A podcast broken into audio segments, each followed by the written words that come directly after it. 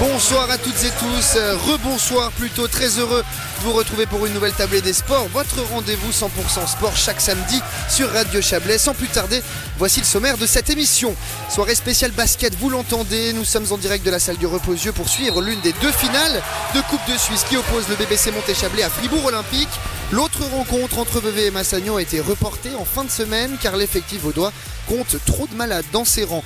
Rappelons que pour l'heure, la date de report n'a pas été encore communiquée. Pour ce qui est du reste de l'émission, eh bien notre rubrique Actu nous emmènera dans les Alpes françaises. On y retrouvera notre envoyé spécial pour les radios régionales romandes, Marceline Michon. Elle suit pour nous depuis une semaine les championnats du monde de ski alpin. À mi-parcours et avant d'aborder les épreuves techniques, elle tirera pour nous le bilan de cette première semaine de compétition. Au rayon découverte, il sera question de cyclisme dans la région du Haut-Lac. Une nouvelle école de VTT pour les jeunes dès 12 ans va voir le jour.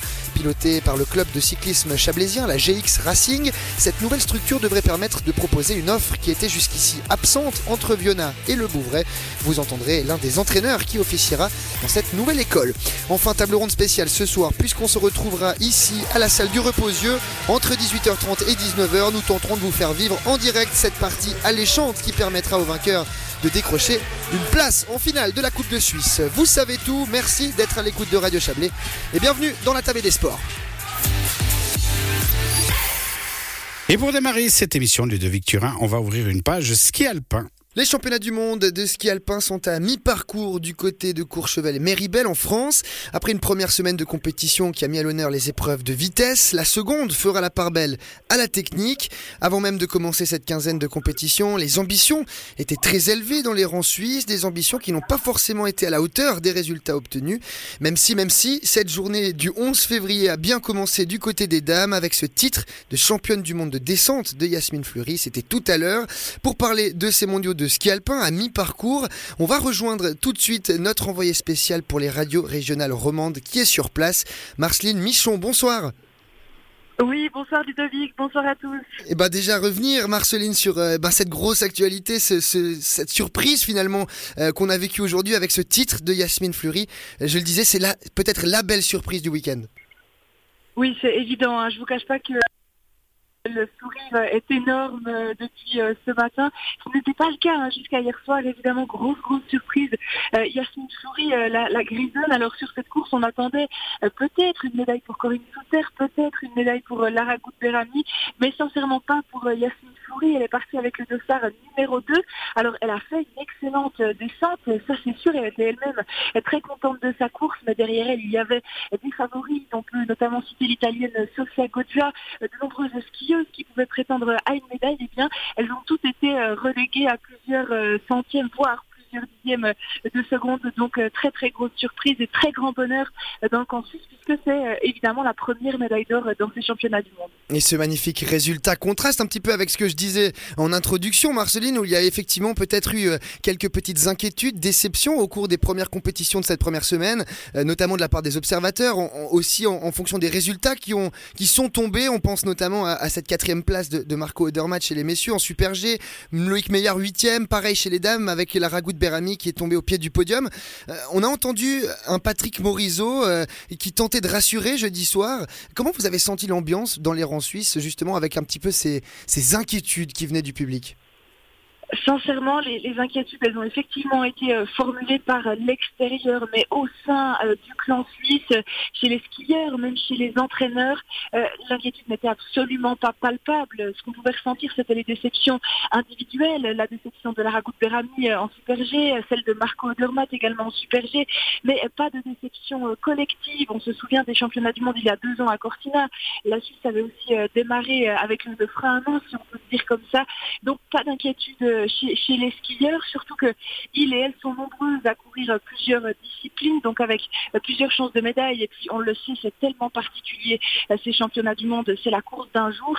Et il y a des nations pour qui c'est la course la plus importante de l'année. On pense à certains Américains, on pense aux Canadiens. On a vu d'ailleurs la surprise de James Crawford qui s'est imposé chez les messieurs en Super G.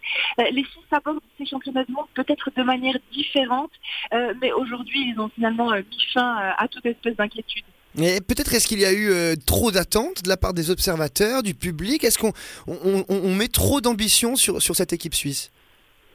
Non, je ne pense pas. Euh, si on regarde le bilan du jour avec cette nouvelle médaille euh, d'or et cette nouvelle médaille de bronze, la Suisse remonte au, deuxième rang euh, du classement des médailles. Elle fait un énorme bond en avant. La Suisse est lancée désormais avec trois breloques. trop d'attentes. Non, non, on ne peut pas le dire comme ça. Suski n'a officiellement pas donné d'objectif chiffré hein, de, médailles dans ces championnats du monde, mais c'est vrai qu'avec neuf médailles il y a deux ans à Cortina, les, observateurs et puis même Suski nous dit oui, on raisonnablement viser un, résultat euh, relativement euh, similaire. Mais non, pas trop d'attente. Et puis on va le voir euh, avec vous après le vie qu'il reste encore de nombreuses chances de médailles donc en Suisse. Peut-être parler aussi de la préparation de ces mondiaux qui, il faut peut-être le reconnaître aussi, a été particulière cette année avec un début d'hiver où il y a eu des courses annulées, il y a eu des courses qui sont tenues dans des conditions difficiles, hein, avec du manque de neige. Est-ce que ça peut aussi avoir une incidence sur la forme des athlètes, la confiance, vous qui les avez côtoyés depuis, depuis une semaine? Oui, je dirais aussi qu'il y a surtout plusieurs bobos euh, individuels qui peuvent impacter euh, la confiance des skieurs et skieuses suisses.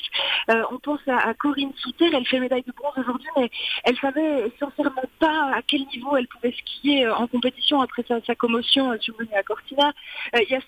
La nouvelle championne du monde du jour, a été malade il y a quelques jours. Elle nous a dit, je me suis sentie à peu près bien seulement lors du deuxième entraînement de la descente. Avant ça, c'était très très compliqué.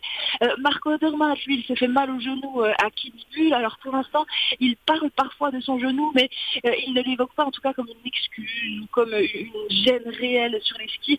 Donc c'est ces petits bobos individuels qui font que les Suisses n'étaient simplement pas à 100% avant ces championnats du monde. Et vous l'avez dit tout à l'heure, Marceline, effectivement, il y a encore une semaine de compétition avec, on l'a dit, euh, les épreuves techniques qui vont se profiler.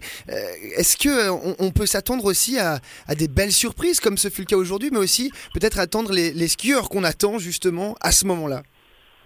Oui, alors celui qui est peut-être très très attendu, c'est Loïc Meillard, parce que Loïc Meillard, il avait la possibilité de, courir cinq disciplines dans ces championnats du monde. Il s'est retiré euh, du parallèle, il nous l'a confirmé il y a quelques jours, il ne sera pas au départ. Alors, euh, il explique qu'il n'aime pas le format, mais on peut aussi penser qu'il souhaite véritablement se concentrer sur les épreuves euh, classiques hein, de, technique. Loïc Meillard qui a pour l'instant quelque peu déçu en combiné et en super G dans ces championnats du monde. Donc, il faudra certainement compter sur lui. Aussi bien sûr penser à, Ramon Tsenoiser qui s'est imposé à, Chamonix juste avant ces mondiaux. Daniel Yule sera aussi bien présent. Enfin, en technique, les Suisses ont de réelles chances. Maintenant, il faudra véritablement être attentif aux conditions météo.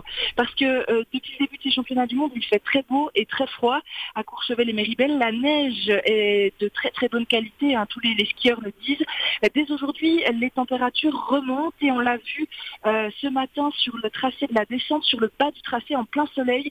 La neige changeait très très rapidement. Donc ces conditions-là, euh, annoncées euh, chaudes pour euh, la semaine prochaine, pourraient peut-être amener un nouveau grain de sable par rapport aux, techniciens. Et puis peut-être pour terminer, Marceline, vous qui êtes sur place justement depuis une semaine, et vous allez l'être encore la semaine qui arrive, pour les radios régionales romandes, on va le rappeler, bah, comment vous sentez l'ambiance de manière générale, sachant que ça se passe à deux endroits, vous devez certainement voyager, comment vous, vous vivez cette expérience depuis une semaine? Oui, c'est vrai, c'est un peu particulier, euh, Ludovic. Ce sont les premiers championnats du monde qui se déroulent sur euh, deux sites. Euh, pour rejoindre Courchevel depuis Méribel ou l'inverse, il faut environ une vingtaine de minutes hein, en voiture par la route. Je, dois vous dire que l'ambiance n'est pas exceptionnelle. On ne retrouve pas l'ambiance qu'on retrouve sur les grandes courses de Coupe du Monde en Suisse ou en Autriche.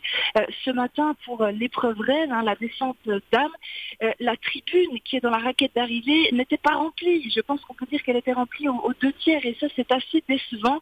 Alors il y avait bien sûr du monde autour de la piste, euh, également du, monde sur les, terrasses qui surplombent euh, l'arrivée, mais voilà, cette tribune n'était pas remplie. On verra demain pour euh, la descente masculine qui tiendra du côté de Courchevel. Euh, j'espère vraiment que cette tribune sera pleine et que l'ambiance va euh, finalement s'envoler hein, pour cette épreuve reine euh, des, hommes. On rappelle que c'est les vacances scolaires ici en France. Donc ce qui est particulier aussi, c'est que ces stations de Courchevel et Méribel continuent de vivre en dehors des championnats du monde. Hein. Il y a des touristes, des gens qui skient, des gens en vacances, voilà, qui ne s'intéressent pas forcément aux courses, mais on a envie que ça monte encore d'un cran au niveau de l'ambiance. Mais bah, c'est tout ce qu'on va vous souhaiter pour cette deuxième semaine de compétition. On le rappelle, Marceline Michon, vous étiez notre envoyé, vous l'êtes, notre envoyé spécial pour les radios euh, régionales romandes pour ces championnats du monde de ski alpin. On vous souhaite tout de bon et une très très belle deuxième semaine. Merci beaucoup Marceline. Oui, beaucoup de médailles encore. Merci Ludovic, à bientôt. Et voilà cet entretien avec euh, Marceline Michon, qui on va le rappeler, est notre envoyée spéciale pour les radios régionales romandes. C'est notamment grâce à elle, si vous avez pu entendre depuis une semaine et que vous allez pouvoir entendre la semaine prochaine les réactions